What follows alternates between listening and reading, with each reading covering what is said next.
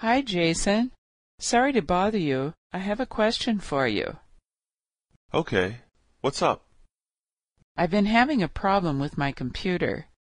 I know you're an engineer, so I thought you might be able to help me. I see. What's the problem? I have a file that I can't open for some reason. What type of file is it? It's a Word document I've been working on. I need to finish it by tomorrow. Were you able to open it before, on the computer you're using now? Yes. I was working on it last night, and everything was fine, but this morning I couldn't open the file. Do you think your computer might have a virus? No, I checked, and there weren't any. Okay. I'm not sure what's wrong. If it's possible, email the file to me, and I'll see if I can get it to open. Okay, I'll do that when I get home. Are you going to be around tonight? Yeah, I'll be home after eight. Send it to me when you get a chance, and I'll call you later. Hi, Jason. Sorry to bother you. I have a question for you. I've been having a problem with my computer. I know you're an engineer, so I thought you might be able to help me.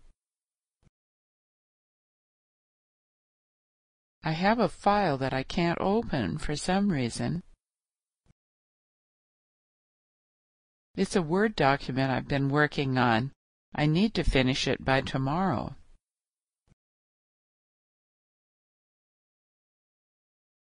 Yes, I was working on it last night, and everything was fine, but this morning I couldn't open the file. No, I checked, and there weren't any.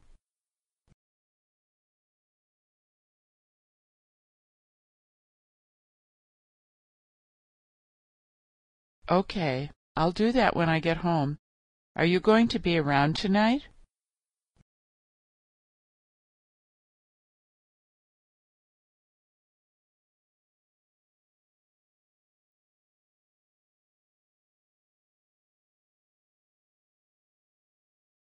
Okay. What's up?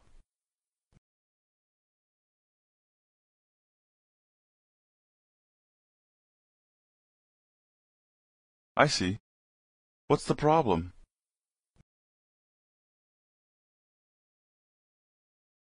What type of file is it?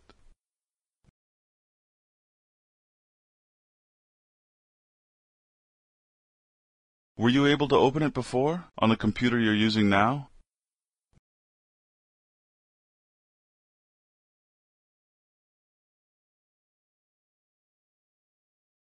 Do you think your computer might have a virus? Okay. I'm not sure what's wrong. If it's possible, email the file to me, and I'll see if I can get it to open.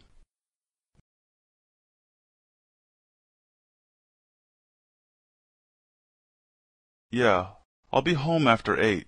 Send it to me when you get a chance, and I'll call you later.